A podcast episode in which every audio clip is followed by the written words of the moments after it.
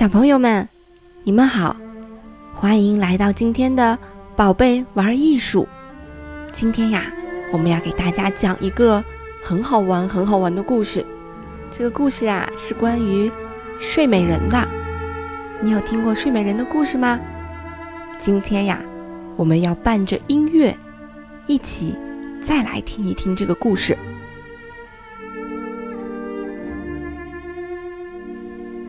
从前有一位国王和一位王后，他们没有孩子，为此他们总是忧愁悲伤，闷闷不乐。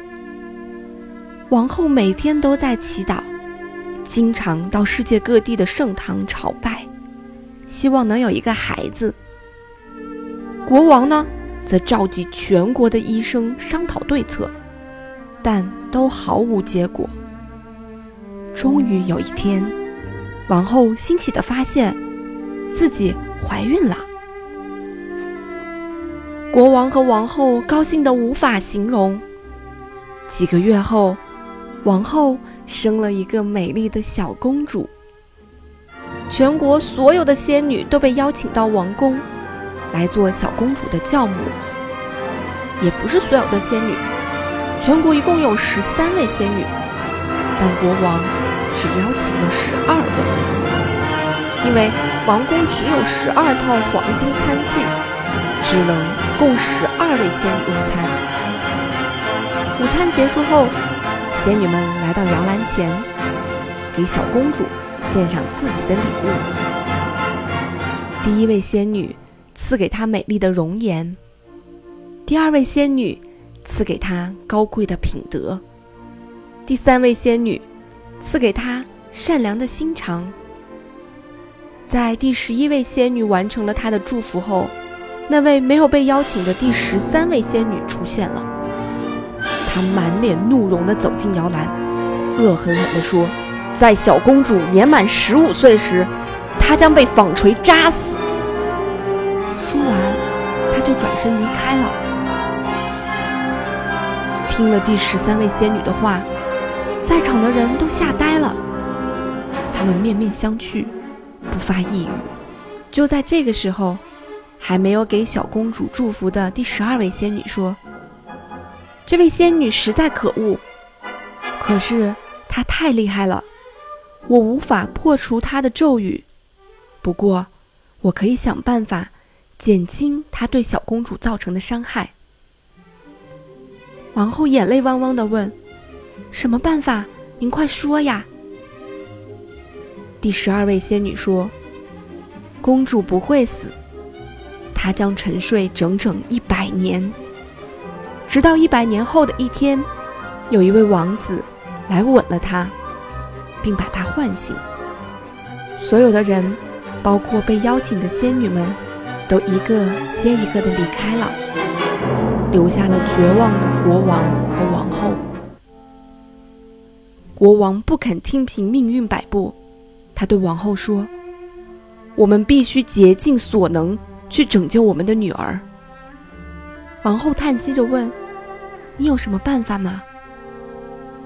国王回答说：“我现在还不知道，让我想想吧。”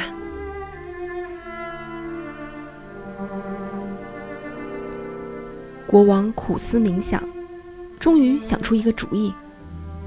他把使臣派往全国各地张贴布告，包括偏远乡村在内。布告上面赫然写着：“根据国王陛下的命令，全国所有的纺锤都必须立刻销毁，一个不留。”毫不知情的人们对这项命令感到非常惊讶，但是国王的命令，他们必须绝对服从。一个月后，使臣陆续返回王宫，向国王汇报：全国连一个纺锤都没有了，全部被销毁了。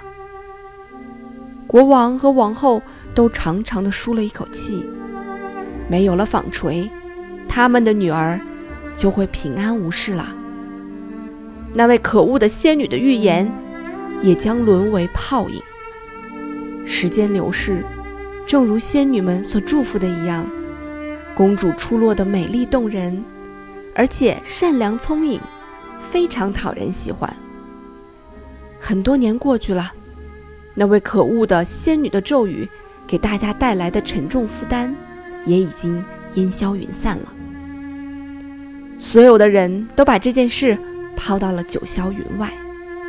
有一天，国王和王后去拜访刚刚加冕的另一位国王朋友。由于拜访的礼仪繁琐复杂，公主不愿跟他们一起去，所以。在十五岁生日的这一天，他独自留在了王宫。为了打发时间，公主从王宫到这一头走到那一头，又从地窖爬上阁楼。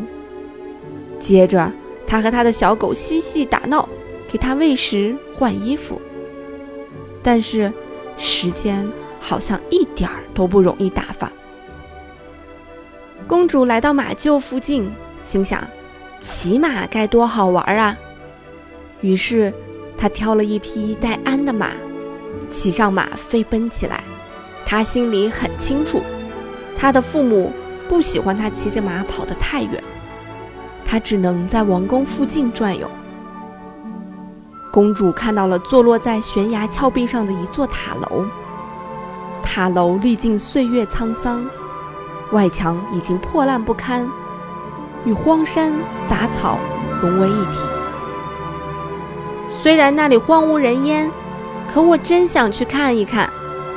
公主对自己说：“去塔楼要经过一座悬在空中的小桥，但公主并不害怕。过了一会儿，他就来到了塔楼的门前。公主抬脚走了进去，顺着楼梯走进一间。”狭小的屋子，在靠近窗台的地方，坐着一位瘦小的老妇人。她戴着宽边的女帽，用一只破旧的纺锤在纺线。这位老妇人已经很久没有出过门了，谁也不知道她到底在这里生活了多少年。王宫的使臣曾贴出布告。要求百姓销毁所有的纺锤，但他们觉得这么偏僻的角落根本不会有人居住，所以并没有来这里搜查。公主来到老妇人跟前，好奇的、目不转睛地望着纺锤。她从来没见过这样好玩的东西。公主问：“老奶奶，您这是在干什么呢？”老妇人回答：“我在纺线。漂亮的小姑娘，哼，真好玩！我可以来试一试吗？”“好啊。”老妇人回答。公主拿起了纺锤，但一不小心，她的手就被纺锤狠狠地扎了一下。还没有来得及说一句话，也没来得及喘一口气，公主。就倒在了地上。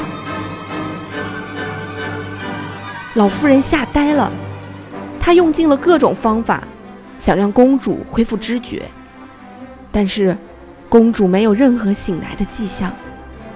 于是老妇人急忙跑出去找人来帮忙。